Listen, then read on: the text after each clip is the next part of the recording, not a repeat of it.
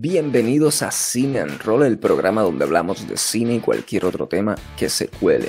Todas las semanas por aquí por Cromance Facebook y versión audio en distintas plataformas de podcast. Mi nombre es Isaac Gonzalo desde Ponce, Puerto Rico y me acompaña como siempre el hombre cuya descendencia genética lo conecta hasta con países escandinavos.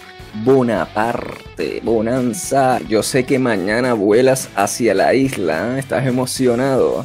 Así mismo es, yo estoy ready. Ready para ese solcito, para esas palmitas, para la playita. Ya mañana voy para la isla donde tú estás, donde tú estás viéndonos ahora mismo. Para allá voy. y también dice presente el hombre cuyo nombre lo mismo se pronuncia al derecho que al revés. Nomar Díaz, Nomar. ¿Te disfrutaste de ese Super Bowl? Sí, estuvo buenísimo. Nomar es el único de nosotros que ve esas cosas, ¿verdad? Porque eh, yo no, nunca me ha interesado el deporte, no sé si, y tú, Nancy, tampoco. Pero eso es bueno, la diversidad. Lo bueno son los anuncios. Ah, Y los. Los anuncios. Al- sí, los algún, anuncios. alguna- ¿Algún anuncio que resaltara? Um, so, hubo, hubo un anuncio que estábamos todos sentados en la sala y era de una, de una, eh, una paralímpica, es una nadadora. Ella fue adoptada y fue adoptada de Serbia. Ah, y cuando fue adoptada le dijeron a los padres que las piernas de ellas iban a ser amputadas, que iba a ser una, una difícil. Y pues le contestas para atrás, eh, eh, no va a ser algo difícil, pero que va a ser algo un- buenísimo para ellos, el, el ellos llevarla, que va a ser una, una, una aventura, como quien dice. Y en todo esto ya está nadando para auspiciar las Olimpiadas. Y ese anuncio, estábamos todos hablando, todo el mundo se quedó callado. Y al final, cuando se quedó el anuncio, tú, tú como que te sentiste touchy de que, wow, esto, este anuncio fue impactoso. Fue poético, Este- fue poético. Hubieron otros anuncios con Edward Scissorhands guiando un Cadillac, este, porque Me se enteré guía de eso. Ese solo. Sí. Eh, ah, dos o tres anuncios y por No era, estuvo no era el original, Show. no era, lo- no era el original de Edward Scissorhands, No, no, no, no, no. era Johnny Depp, era, era otro actor. personaje, sí. Sin embargo, sale la, la muchacha, sí sale, la que es la novia slash de Edward Scissorhands, la actriz sale en el anuncio. La que sale en Lógicamente ya Stranger sabemos Things. por qué no cogieron a, a Johnny Depp. Todo el mundo sabe. Winona Winona Ryder. Sale Winona Ryder. All right. Entonces, gente, ¿qué tenemos para hoy? Hoy hablaremos un poquito de WandaVision y creo que hasta vuelve uno de los más aclamados segmentos de este programa, el nomargasmo fílmico. So, ah, estoy fuera to- práctica. todos esperando eso. Vamos a ver qué nos trae Nomar. Y pues nada, WandaVision. ¿Qué hay de WandaVision? ¿Qué tenemos que comentar de este último episodio? Eh, un episodio que me disfruté. Consistentemente yo me he disfrutado cada episodio desde el, número uno hasta este último que nos presentaron.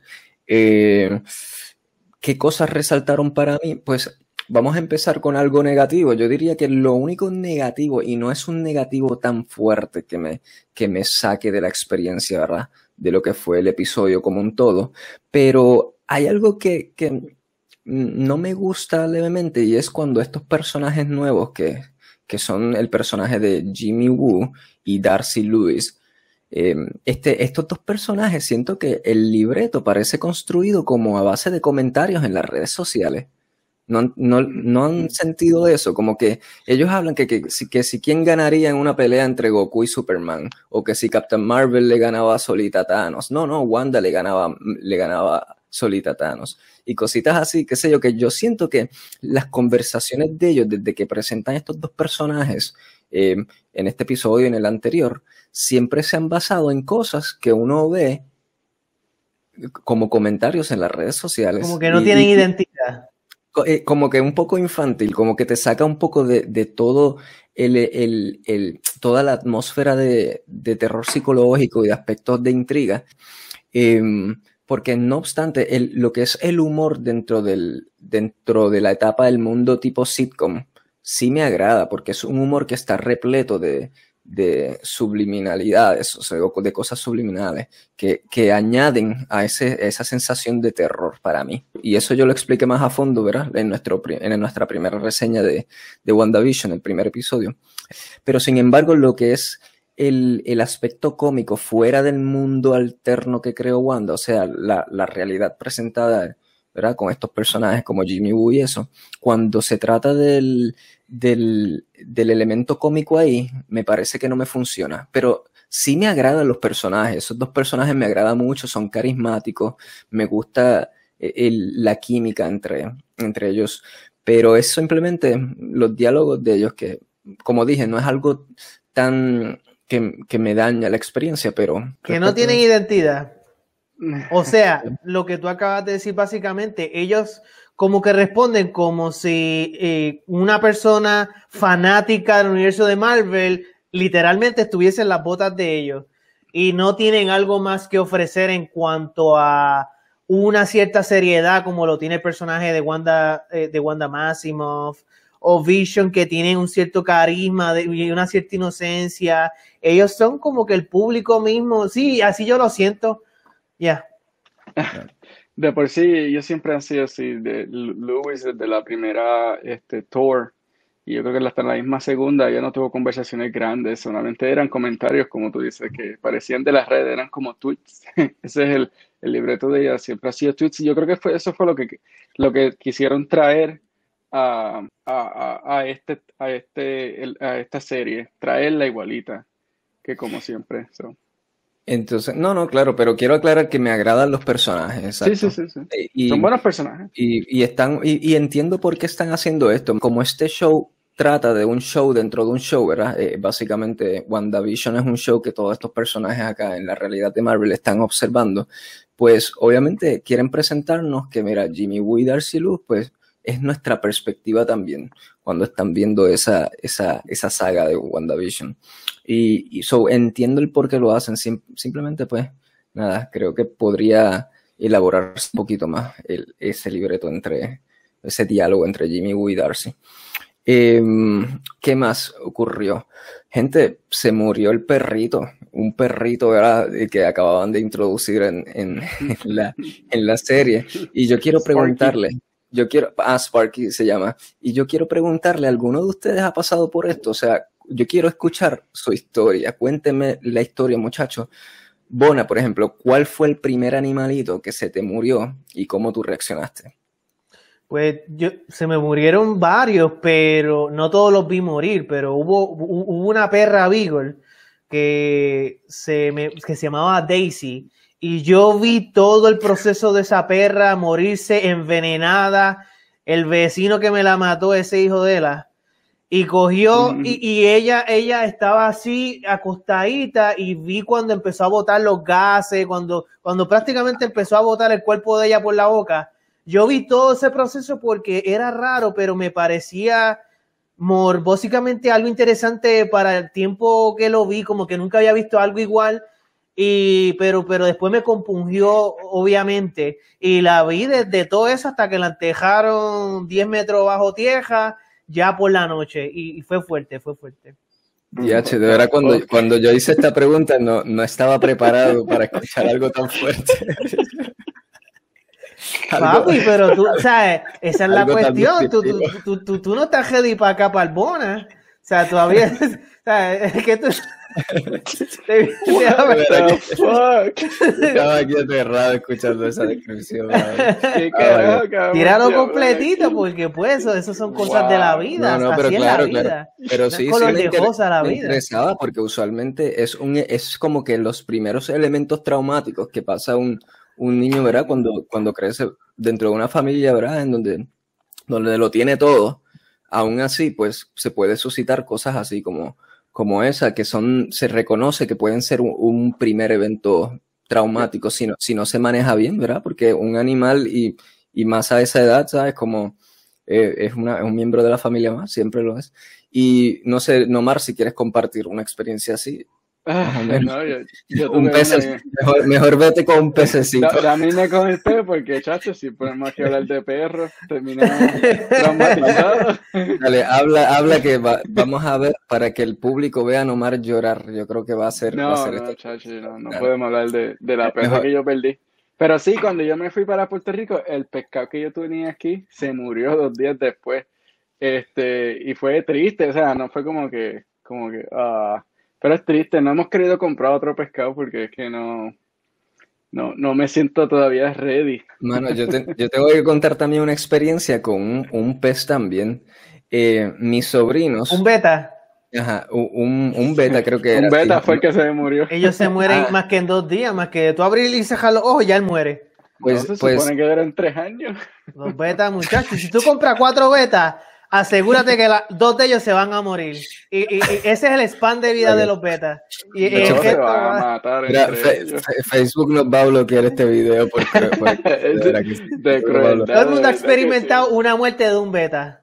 Porque por eso, estamos muy cruel. por eso se llaman beta. No, quiero, quiero contar mi experiencia y, y, yo, mis sobrinos tenían un, un, beta también, correcto. Y siempre que yo iba a la casa a visitar, yo le decía, ¿está muerto el pescado ya? Precisamente porque yo sé que es, notorio que esos peces se mueren fácilmente. So, todos los días que yo iba, yo preguntaba, ¿está, está muerto el pescado ya? Y, y, los nenes me decían, no, tío, no, cada vez, cada vez, cada vez. Pero yo lo hacía jugando, en así, ¿verdad? En broma, pero hasta que un día yo fui, obviamente, con la intención de otra vez bromear, ¿está muerto el pescado ya? Y me responden que sí. Y yo, oh, my. Y como que a mí me, dio, se me rompió el corazón porque obviamente era una broma, así que yo decía seguidamente, y pero que realmente ocurriera, el, llegar el momento en que sí me tuve que decir que sí. Fatal, fatal. Ay, bendito, beta, beta. Lo demás no sé qué. Este, este episodio de WandaVision y no, cogimos la muerte del perro, lo más, lo más fuerte de todo. Bueno, él, abre el espacio, tú sabes. Es algo que yo tengo guardado. No, fue, fue, recuerden, que, este Recuerden que esto es Cine and Roll, donde hablamos de cine, pero también cualquier otro tema que se que Se cuele. hoy se coló, hoy se coló un tema fuerte. Nada, vamos entonces, otro punto que quería mencionar es que, eh, de hecho, en nuestra reseña pasada de, de WandaVision, yo estaba comentando sobre la posibilidad de un enfrentamiento entre Wanda y Vision.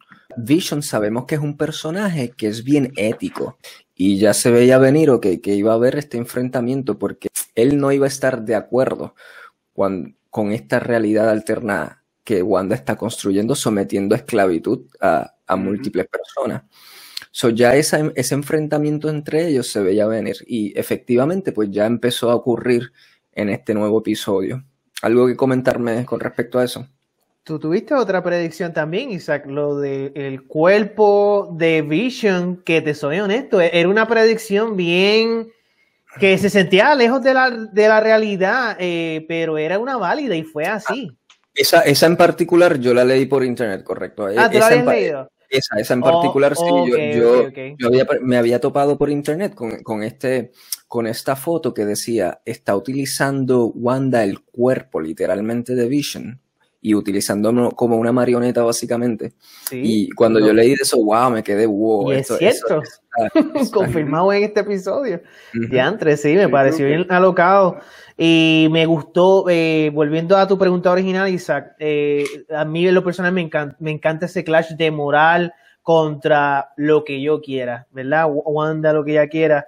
Y al final eh, fue, un highlight, fue un momento bien, bien lleno de tensión y muy bueno. Este casi clash, casi pelea que se forma entre Wanda y Vision me, me pareció, o sea, excelente. Y ahora vemos a Vision, pues, recobrando, pues, esa conciencia de que él sabe lo que está pasando. Esa escena estuvo muy buena, ¿verdad? En el, en el cuarto de computadoras cuando le tiran un hint en donde él cae, él cae completamente ahí, ¡eh, a rayo! Aquí hay algo, algo que, que, que, tiene que ser, ¿verdad? Wanda manipulando esto.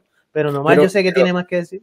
¿Cómo? Lo, que todo el mundo se estaba preguntando es, ¿cómo ya lo pudo revivir? Ella misma se lo dice al final, yo no sé qué yo está pasando aquí, qué cara yo hago. Sí, hay mentes que están siendo controladas, como el compañero de él y otra gente, pero hay gente que está sometida willingly. So, la mejor amiga de ella, ella misma lo dijo, que tú quieres que suba un momento y baje y, lo, empecemos otra vez, porque no quieren ser como castigados o cosas así. Y hay dos o tres eh, personajes que mm. están jugando la parte, pero a la misma vez, esto es lo que ella quiso, pero ahora mismo está fuera de control. Y eso es lo que estamos viendo, el conflicto entre ella también. Sí, quiero añadir que nos han dado la pista ya definitivo de que Wanda no es la única culpable de esta situación. No solo, no. solo Wanda misma lo admitió, yo no sé ni cómo esto comenzó, como tú dices, esto se ha salido de control y no del todo, yo no estoy controlando a todas las personas aquí, ella le dice a, a Vision, y hay una pista bien clara de que ella no es la única involucrada en ese control, y si acaso quizás no es ella del todo en ese control mental. Y la pista es que cuando estos personajes Vision se le acerca y los toca y ellos vuelven a la realidad, ellos nunca mencionan el nombre de Wanda. E, e, e enfatizan mucho eh, la narrativa y la filmación en que el personaje dice ella, she's doing esto, ella está haciendo esto. Eh, eh, y, pero pero ¿por qué, si fuese Wanda específica, por qué ellos no decirlo explícitamente? Eso ya es una pista, ese, esa verbalización de, de, no ser explícito con quién, de que es, de que, ok, es una mujer, o she's doing this, pero es otro personaje el que lo está haciendo, eh, entiendo yo. Y también hay otro afán con el, el, director de Sword en este momento de querer deshacerse de ella el, en este caso de sacarla a ella de la ecuación en vez de explorar, mm. explorar la anomalía. estamos viendo todo el mundo, Lewis, Jimmy Woo, toda esta gente quiere, pero espérate. ella era un Avenger, ella ganó el trust de los Avengers y cuando él corta completamente al decir no, uh -uh, ella mira lo que está haciendo, mira esto. Eso es algo que pasaba en Shield cuando fue infiltrado por Hydra. So, a mí lo que me está diciendo es que que Hydra, la entidad mala, como quien dice, de todo MCU, del área de los Avengers, está involucrada en esto. Porque se supone que esto no se ha investigado por ellos, esto se ha investigado por Shield. Pero al él querer matarla, ya ahí como que empezaron a jugar unas eso, que no estaban bien. Fíjate, yo no había pensado eso, eso tienes mucha razón, porque uno lo ve cuando te enfatizan este otro personaje que quiere, quiere dispararle a, todo, ¿verdad? Como que eh, rompiendo, sea, Como que... Protocolo. Eh, rompiendo protocolos, pues uno lo ve como, ah, es el típico villano que siempre existe, ¿verdad? O, eh, digo, no villano, el típico jackass, como decir, el, tipo... El pragmático, que quiere ya hacer las cosas así. Exacto, pero correcto, pero exacto, eso puede ser algo para... Uno está acostumbrado a pensar así, pero como dice Nomar, es muy posible que haya, tenga un propósito más allá de que realmente ese personaje tiene, tiene un, propósito que no nos han revelado. Una agenda que no sabemos. Correcto, una agenda. Perfecto, muchachos.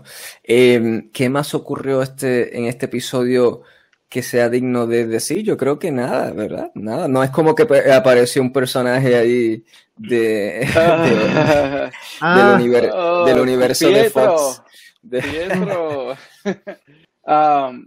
no, no, no creas, ese es el, el actor ese personaje de Pietro ahora te lo presentaron en WandaVision, interpretado por el actor que interpretó ese personaje de Quicksilver en el mundo de X-Men, ah, de, la empresa Fox. ¿Entiendes? Cuando X-Men era de los de Fox, X-Men ahora fue comprado era por Disney, eso. Y pues a todos tiene anonadado de que, mira, ya, es, es, una sorpresa, básicamente, o no tan sorpresa porque hemos estado en unos meses donde lo único que se habla es del multiverso y del multiverso. Y verá, ese es el sueño mojado de los fans como tal, esto del multiverso, donde está involucrando actores de diferentes, de lo que fue de diferentes compañías y, y, y mezclándolos todos en, en, este universo bajo una sola tutela. Sí, correcto. No, bueno, no sé. hacer un cameo. no un WandaVision, pero ya, ya Deadpool es propiedad de Disney, claro que sí. Sí. pregunta que les hago. ¿No les pareció curioso lo de el punto de vista este de que, like, Wanda, eh, ¿verdad? Scarlet Witch está, escogió este mundo y como que lo hizo bulletproof de que si ella tiene un personaje así, she makes sure eh, de que no le pasa nada porque eh, ellos, la ropa de ellos es Kevlar Armor básicamente, o sea, es como decir, como un chaleco antibala y ese tipo de cosas. A, mí esto me pareció bien, bien cool, este punto de vista, porque es, tú sabes, como te digo, en un show vemos muchas cosas ilógicas de un personaje cayendo de un cuarto piso y no le pasa nada y cosas así. Y esta es la manera en el cual eh, en, en, el show acknowledge de que, ok, pues ella está haciendo cosas para adaptarlo a que no le pase nada a estos personajes, cuando en un sitcom pues no, no se excusa nada, simplemente es un sitcom, se cae el tipo del cuarto piso y pues no, no le pasa nada porque el mundo es feliz en un sitcom. Pues, Bona, déjame decirte que te acabas de ganar el, la, estampa de Ron. ¿Por qué, ¿Por qué Ron? Porque ya tienes, tienes, o, tienes otra, otra tienes otra estampita para tu colección Bona que empezó del Ron pero, pero ¿por qué Ron? Why Ron? Ok, te explico. Eh, lo que sucede es que ese personaje en particular entró a ese mundo con un chaleco antibalas. Entonces, la ciencia que está ocurriendo, lo que te explican, la pseudociencia dentro de este mundo, es que al ella entrar con ese chaleco antibalas, Wanda manipula a nivel subatómico eh, eh, eh, y lo convierte ese chaleco antibala en el traje con que ella fue presentada dentro del mundo de WandaVision. Recuerda que ella no puede, ella no mm. crea, ella requeriría, habían explicado en el episodio anterior, que si ella fuera a crear todo este mundo, la ropa, las cosas que ocurren de la nada, como que pups, apareció y te quedaste ahí para siempre, ese objeto, esa materia si ella fuese a hacer eso, necesitaría un nivel de energía tan poderoso que, es, es incomprensible. O sea, ella no tiene ese nivel de poder. Solo lo que te explican es que ella no hace eso, ya no aparece algo de la nada, sino lo que utiliza la materia ya existente y la reorganiza. la reorganiza a, nivel, a nivel atómico, la, la reorganiza. Por eso esta dama, eh, su, su ropa continuó teniendo los efectos que tiene un chaleco antibalas, porque estaba eh, eh, reorganizado los átomos los, eh, de, ese, de ese chaleco. Que fue lo mismo que hizo con muchos de ellos, con el, la gente que infiltraron por el sewer, el helicóptero que llegó a entrar, el segundo helicóptero, todo lo que entra básicamente es utilizado. ¿Qué te da a decir? ¿Cuál es la ley esa, Nomar? A ver si nos guillamos aquí de científico. Hay una ley científica que dice que la materia no se crea ni se destruye, sino se transforma. Se transforma. Eso es física. Uh, ya estamos aquí a niveles de Neil deGrasse Tyson, básicamente. Sí, sí. Mira, aquí, aquí ah. el Reality Stone se está, está siendo usado. Llegan a preguntarse llegan a hablar de los Stones, especialmente con Vision y el Stone. So, so alguien tiene el Reality Stone y están creando esta nueva realidad. ¿Qué, es lo que hace que este campo de fuerza, no es Wanda como tal, pero es otro, alguien usando el Reality Stone para crear esta nueva realidad. Porque lo hicieron.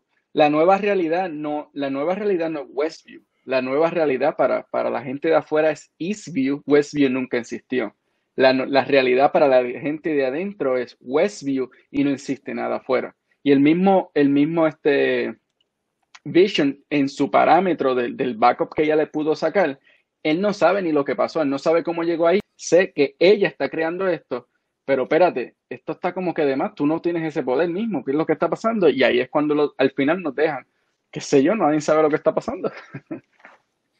Pues definitivamente Wanda sí está involucrada, definitivamente ella sí tiene control, lo hemos visto, ¿verdad? Ha sido explícito con eso. Lo que pasa es que eh, también hay otra persona envuelto. Yo creo que de eso no hay duda. Eso nos han dado numerosas pistas al respecto. Eh, nada, con esto del regreso de Pietro, su primera reacción de ver este personaje que era de los X-Men de Fox y ahora aquí, eh, ¿verdad? Eh, abriendo el telón a lo que es este multiverso que se aproxima, que va a ser como que el núcleo de todas estas historias de Marvel. Se van a centrar ahora, sabemos que con lo que es Spider-Man la próxima, Doctor Strange, ya e, el, el, núcleo de estas historias va a ser lo que es el multiverso, el reguero de actores y personajes y eso que van a mezclar para, para formar lo que es el sueño mojado de, de todo fan. Y ya, eso lo, eh, ¿alguna reacción a eso inicial? Dos cosas. Eh, no sé si, ah, ¿verdad? Ustedes notaron, obviamente, cuando salen los créditos. A mí en lo personal me encantó cómo lo hicieron, lo de los créditos tipo, tipo sitcom, de que ellos todavía están en el personaje del sitcom.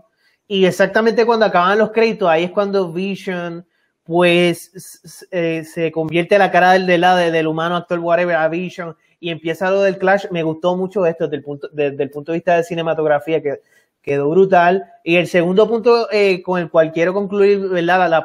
mis notas acá, es que, dato curioso, ¿verdad? Um, Elizabeth Olson, ¿verdad? Wanda, que es una de las hermanas gemelas de las Olson, Mary Kay y Ashley Olson, que salieron por muchos años en la serie Full House, de la cual yo entiendo de que este episodio, ¿verdad? De ochentoso se basó mucho de lo que es la serie sitcom Full House, donde salieron las hermanas de Wanda, o sea, en la vida real la- las hermanas, lo que son las Olsen Sisters, las hermanas Olsen. Ok. Ok. Oye, sí, pues yo, yo sentí alguna referencia a esa esencia de lo que fue Full House, las hermanas Olson, como tú dices, Bona, pero tengo entendido que hay, hay, mar- hay más parte del bizcocho en, en- en este episodio que está basado en otra serie que yo nunca vi de, de esa época y no recuerdo el... no, que yo lo. Ponte el O stand. sea, oye, Ponte estoy, el qui- stand. quiero, quiero hacer un concurso. Yo después voy a hacer un concurso de personas que puedan eh, eh, ir entre los episodios y descubrir dónde están los wrong stamp. Y el que encuentre más y los minutos exactos y quien tiene más, le, le damos algo, le damos un, Un, algún un tipo de café, premio. un, un café lareño, busca que nos auspicien. Isaac, vamos a hacer algo para este wrong stamp, a ver si tú estás wrong o, o yo.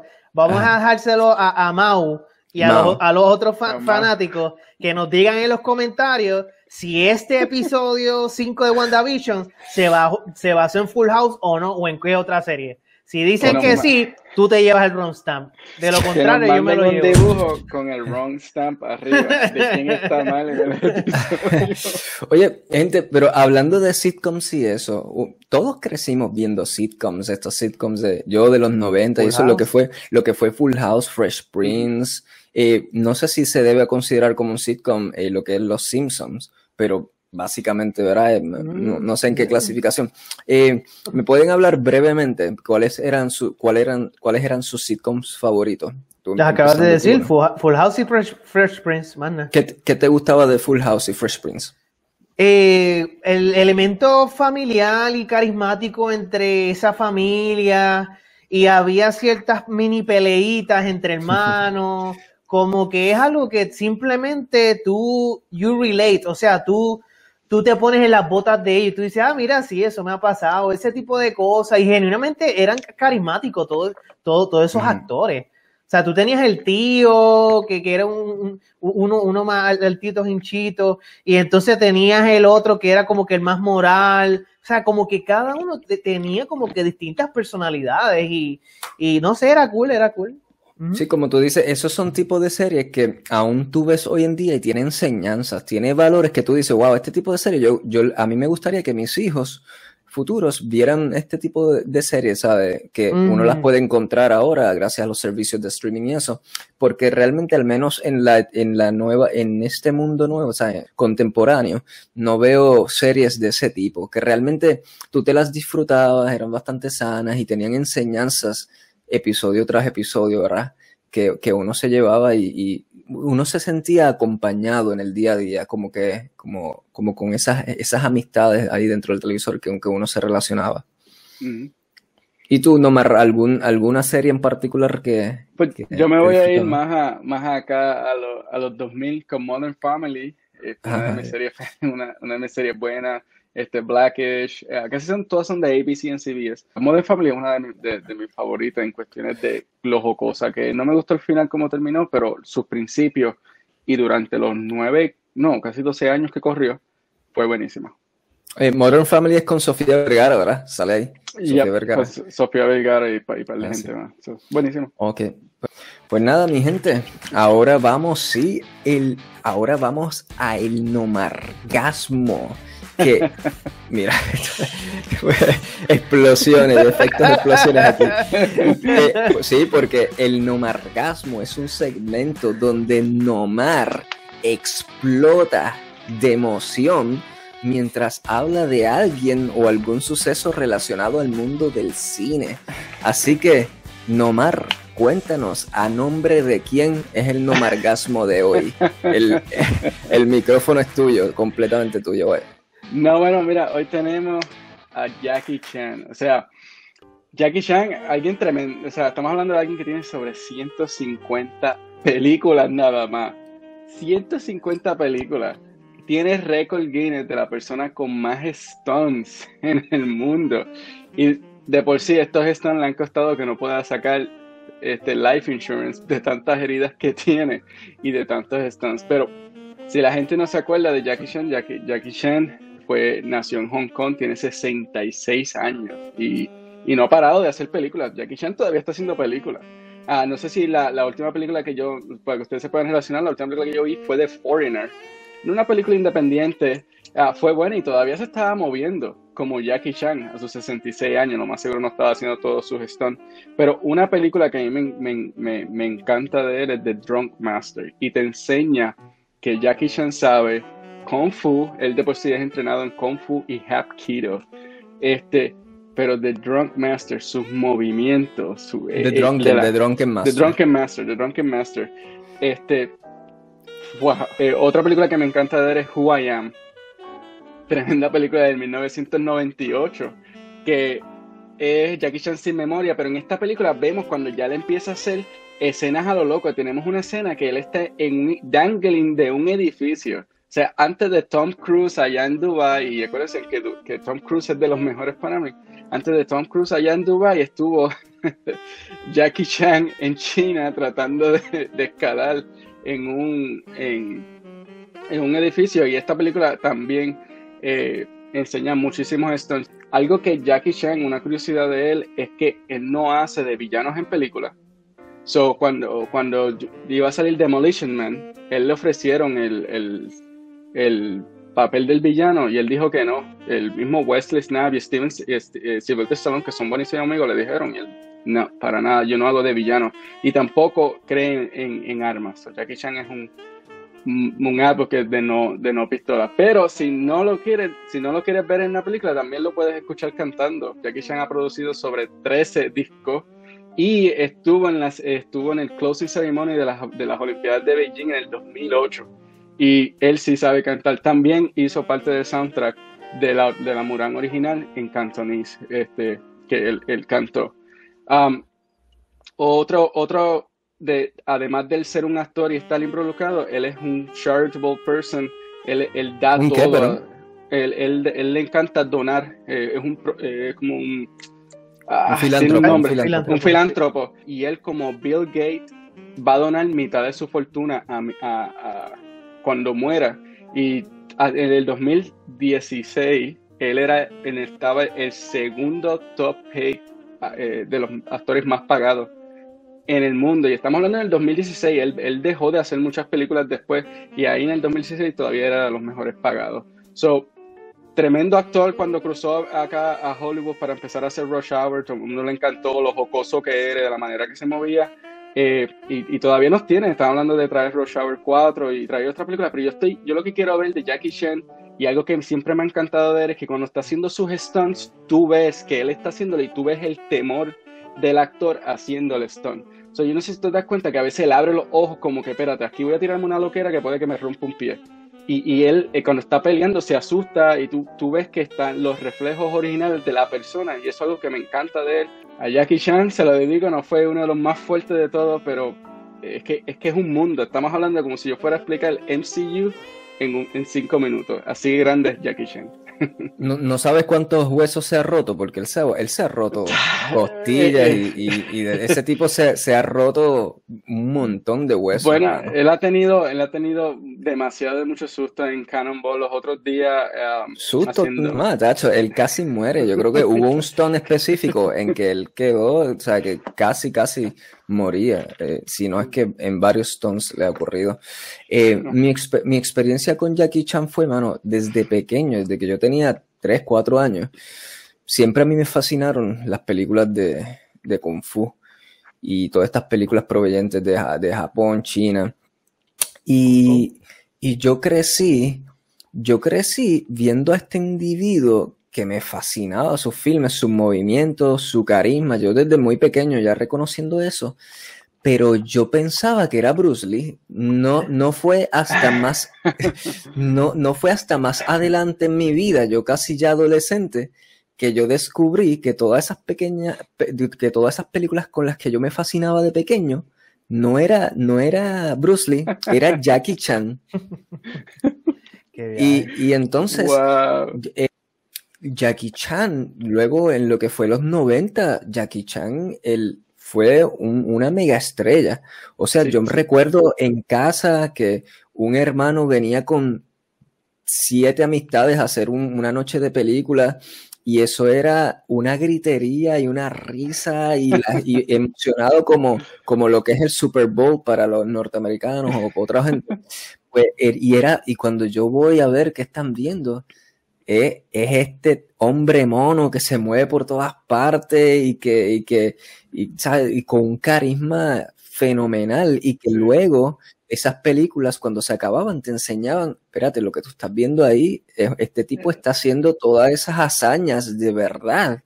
Y eso era una característica de sus películas, que él ponía en los créditos lo que, los famosos bloopers y eso para, para demostrarte a uno, a demostrarle al espectador, mira, esto que yo estoy haciendo, esto es de verdad, me rompí una pierna aquí, etcétera.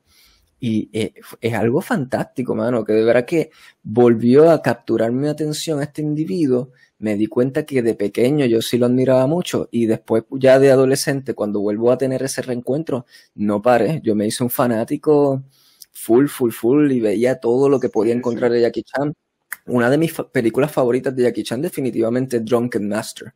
Hay dos de Drunken Master. Hay, hay, una versión más moderna y una versión que se ve bien tipo old school, eh, eh, antigüedad de filmes, ¿verdad? Porque es viejita. Y esa es mi, mi favorita, fíjate, porque de verdad que vemos un, Jackie Chan así, bien, bien, bien jovencito. Eh, la típica historia de que es entrenado por un maestro barbudo, así, que le enseña no solo no solo a pelear, sino le enseña filosofía, pero de, the hard way, de la, de la manera dura, ¿entiende? Maltratándolo así. Y, y, y, uno ve ese proceso de crecimiento del personaje, como todo eso es para formarlo un, un individuo mejor. Y entonces la película te presenta este, estas artes marciales que tú peleas mejor mientras más borracho estás. Estás borracho. Porque esa es la cosa.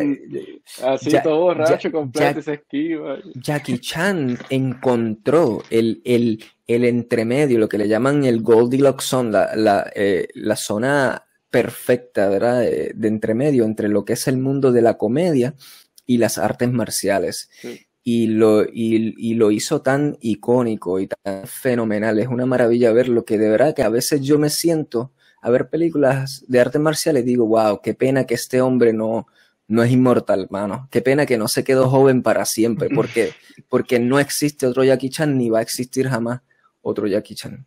Y, lo, y, de por sí, con, con 64 años en The Foreigner, él tuvo dos o tres peleas de, eso sí, estaba más lento y, y, y hubieron partes que hubo un stunt pero todavía se movía, todavía, y eso fue una película que fue un drama, es un, es un padre, Ellen Hurt, y haciendo un drama, tú te quedas, espérate, él sabe hacer comedia, pero a la misma vez él también sabe hacer dos o tres dramas, y tú te quedas ahí como que tienes esta intensidad de cuando él está peleando, no está peleando por, por hacernos reír, él está peleando porque él está llevando un mensaje a un lado, y él...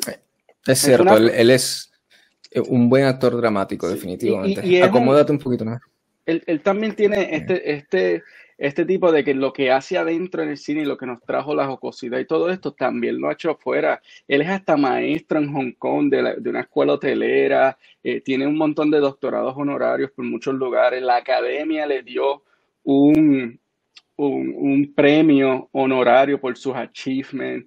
Eh, tiene, tiene un montón de cosas, 150 películas. ¿Qué, qué, ¿qué actor tú escuchas ahora que tenga 150 películas? Pero tú sabes que son 150 mm. películas que tú te sientas a ver y tú dices, ok, yo lo que voy a ver es acción o coreografías largas de uno, dos, tres minutos que lo que me van a llevar es a, ay Dios mío, este hombre se va a caer aquí, se va a matar acá. Ay Dios mío, ay Dios mío.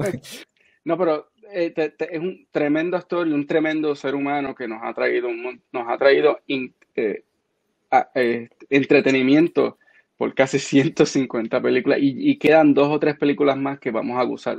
De, sí, no, un, un tipazo, un tipazo definitivo. Eh, no, dale, y Bonanza, dale, cuéntame, ¿cuál es tu experiencia con Jackie Chan, el magno Jackie Chan? Magna, de por sí me robaste la palabra. Yo pensaba representar a, Jackie Chan como esa palabra. magno, es un hombre magno que, ¿verdad? escuchándolo a ustedes, ¿verdad? Con toda esta comparativa de, de todas sus propias películas, yo siento que genuinamente Jackie Chan eh, reemplazó, ¿verdad? Luego de, de, Bruce Lee, ¿verdad? De la muerte de él y sus películas, ese icono, Jackie Chan fue el que vino luego a representar lo que es el cine de Hong Kong, de las artes marciales, como el pilar, el pilar, el máximo. Y de por sí yo tuve la oportunidad de, de visitar Hong Kong y tiene la estatua de Bruce Lee como, como el gran pilar y también Jackie Chan lo tienen en un mural bien grande, como uno de los iconos más grandes de lo que es el cine de Hong Kong y de por sí, eh, un dato curioso es que Jackie Chan salió en Enter the Dragon, que es la película mm. más popular de Bruce Lee en el, en, el año 1973. Salió como un extra peleando rápido a Bruce Lee. Él le mete una galleta y pues cae Jackie Chan para el tiempo. Claro, Jackie Chan no, no, no era conocido para este tiempo. Eh, pero yo en lo personal, la primera vez que supe de Jackie Chan, que conocí de él, fue con la película de Rumble in the Bronx del año 1995. Que Isaac, yo sé que cuando tú estás mencionando tu anécdota de que escuchabas a tus hermanos y primos gritando, era por esta película, Rumble, in the, Bronx, Porque fue, fue, la primera película, de las primeras películas que fue filmada en Australia, en un cine internacional por allá cerca de Asia, pero tuvo una buena distribución a los Estados Unidos. Y acá el cine western y, y, y, acá pegó la película, pero era una película que como quiera era de esa área, todavía Jackie Chan no estaba filmando en Estados Unidos, mm. pero el contenido era único, e, era brutal, era este hombre que era como el hombre araña que de momento presenta parkour cuando parkour no existía. Jackie Chan inventó el parkour. inventó el parkour. Para los que no saben lo que es el, el parkour, es, una, es la disciplina donde las personas corren, corren en una ciudad, en un lugar donde ellos de momento como monos se trepan en, los arendeles y hacen cosas así. 20 años antes del parkour, ya Jackie Chan lo había inventado. Y, se, presentó en esta película, Rumble in the Bronx. Y, es lo que menciona Normal. Él mete una pata y luego se la soba y, hace una expresión donde tú, tú, como que, ay bendito, sientes pena por él que, que él no es simplemente ah, el serio hombre, sino él te trae algo más, algo que, que, tú, que, que como que tú, tú, tú empatizas con, con, el tipo. Y entonces, luego de Rumble in the Bronx, excelentísima película, porque quiero resaltar una escena de Rumble in the Bronx, que es que cuando él brinca literalmente de edificio a edificio, en una distancia que aquello era, no sé, mínimo 15 pies. Él literalmente brinca de un edificio como 15 o 20 pies, mano que si el tipo sin querer se atropieza, se mata, se mata. Anyway, yo luego vi First Strike, um, que fue otra muy buena, que hay una escena de un tiburón, algo así en la película, y, siguiendo con él, con, con el, lo, que es el stunt, como stunt coordinator, ¿verdad?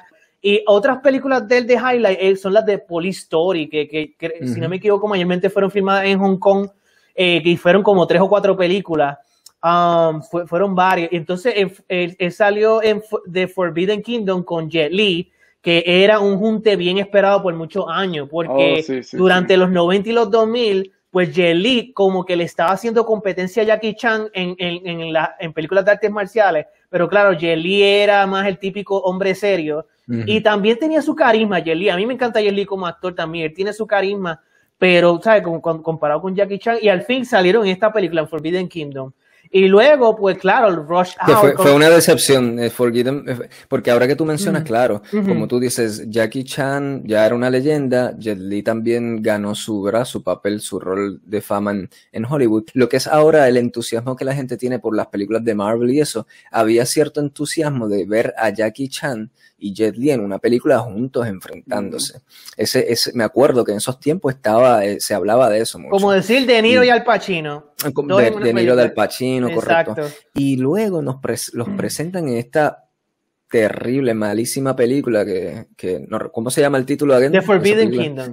sí, eh, y así mismo me olvidé de, de la película también, Forbidden. Es mala, pues, eh, porque es malísima, lamentablemente. Ya la, la última etapa de las películas de Jackie Chan en Norteamérica fueron bien malas y es lamentable porque eso es pues cuestión de director, de libretos y eso, los papeles que le estaban ofreciendo a una leyenda como ese. Yo, yo estoy loco por ver su regreso. Ese es un, un, actor que a mí me encantaría ver de la mano de un Quentin Tarantino. Hmm.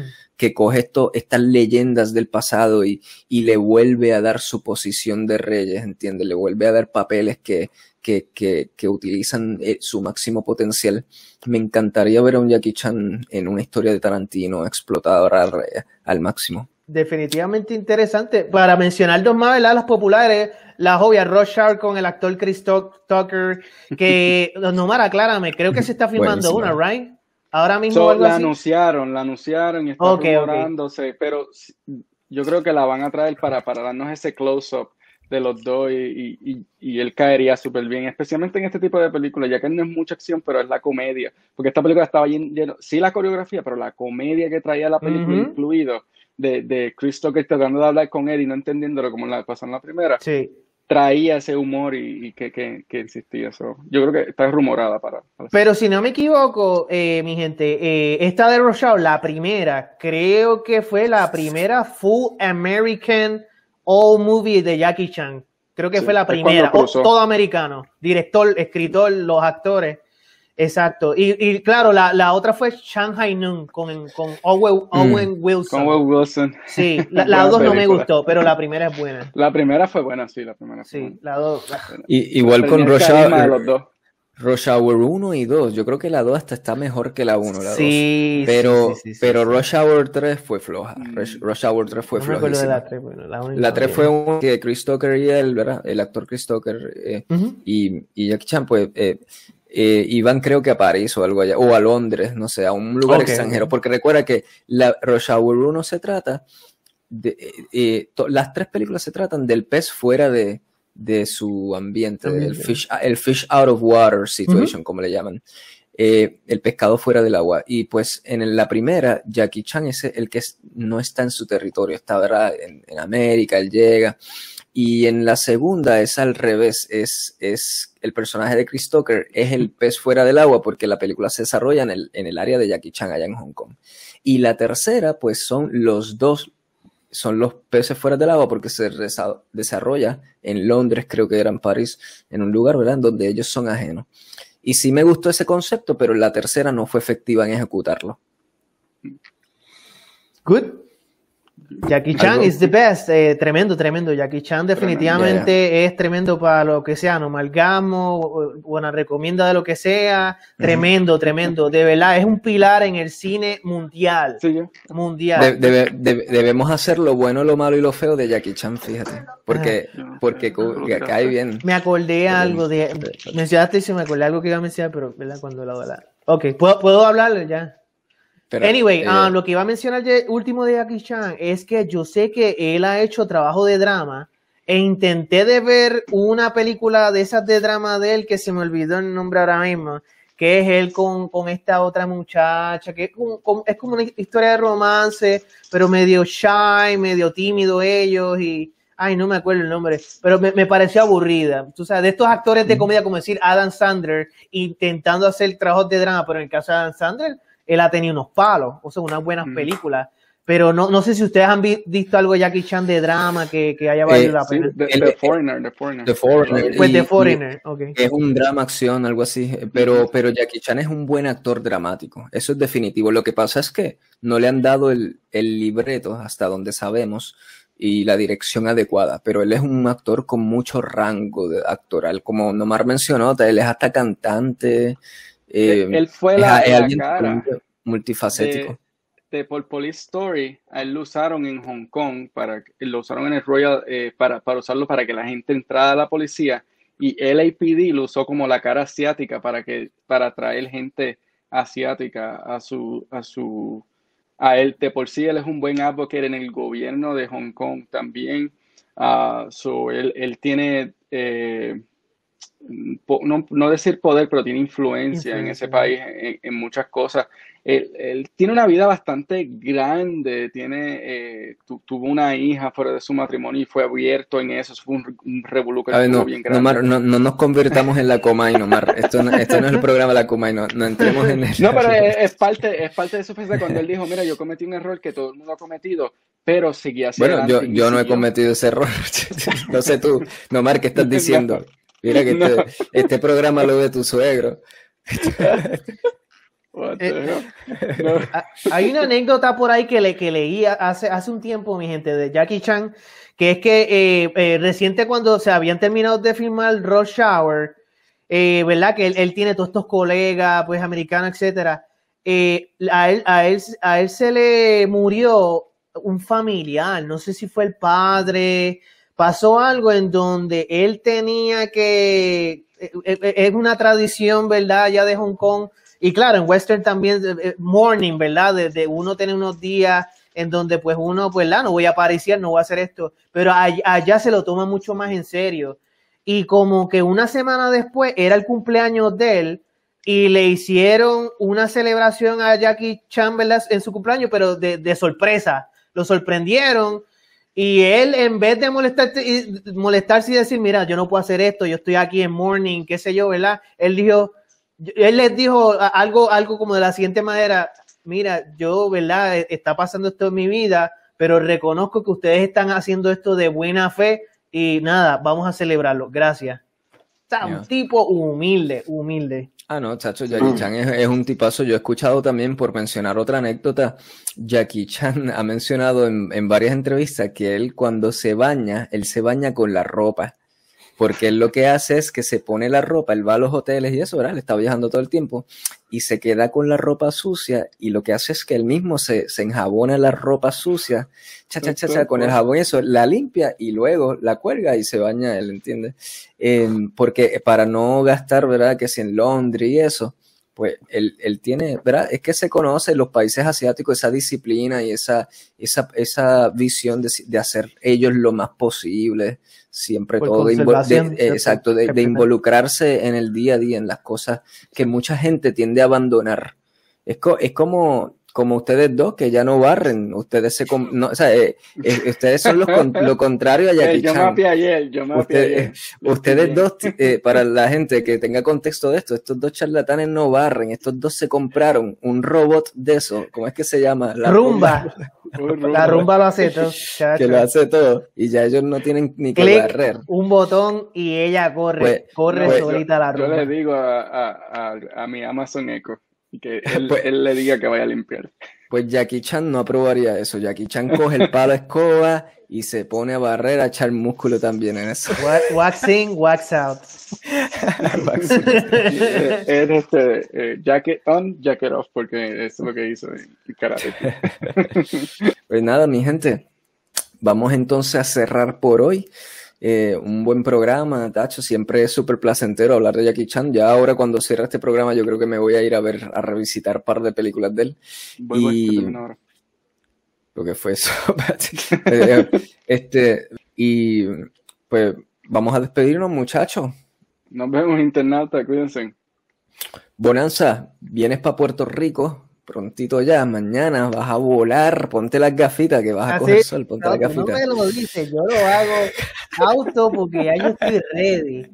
Ready para ese avión y luego para el solcito, para la playa, para los gandules, para el lechón, para Guabate. Yo estoy para todas para la isla, pa mira, para Ponce, para Ponce, para que, pa que reciba la experiencia ponceña de Rincón Argentino, Paparrupe, y la, Cari la Caribe, si hay un tour por ahí esos días que estés acá.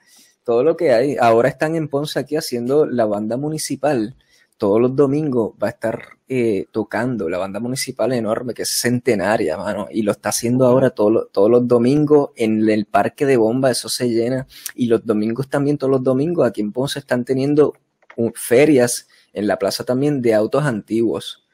O, sea, desde que cambió la administración, este, este, este Ponce, Tacho, la cultura. La y luz del mundo. Y, esos aires de, vida, Tacho, están resurgiendo una cosa brutal. Estoy bien emocionado por esa parte. Pues nada, pues me despido. gracias, gracias mi gente por ver el programita acá con nosotros. Nos comentan, les comentamos. Ustedes saben la que y ya, ya, pues cuando tú estés viendo esto, papi, ya yo estoy en la isla allá dándome una piña colada, el mojito cubano. nada, mi gente, fuera de broma. Eh, gracias por ver nuestro programa y nada, me despido formalmente. Acá un poquito de comedia, ¿verdad? Entre, entre amistades. Walter. Oh, mira, Nomar se me adelantó, se tiró el cue de Walter. Pero Nomar, a mí me gusta hacerlo, eso también lo voy a hacer yo también. Llévatelo, Walter. Paz, mucha paz, pero sobre todo mucho, mucho, mucho, mucho, mucho amor. Cine and Roll, el programa donde hablamos de cine y cualquier otro tema que se cuele. Todas las semanas por aquí por Cromance Facebook y a través de Cine and Roll versión audio en distintas plataformas de podcast.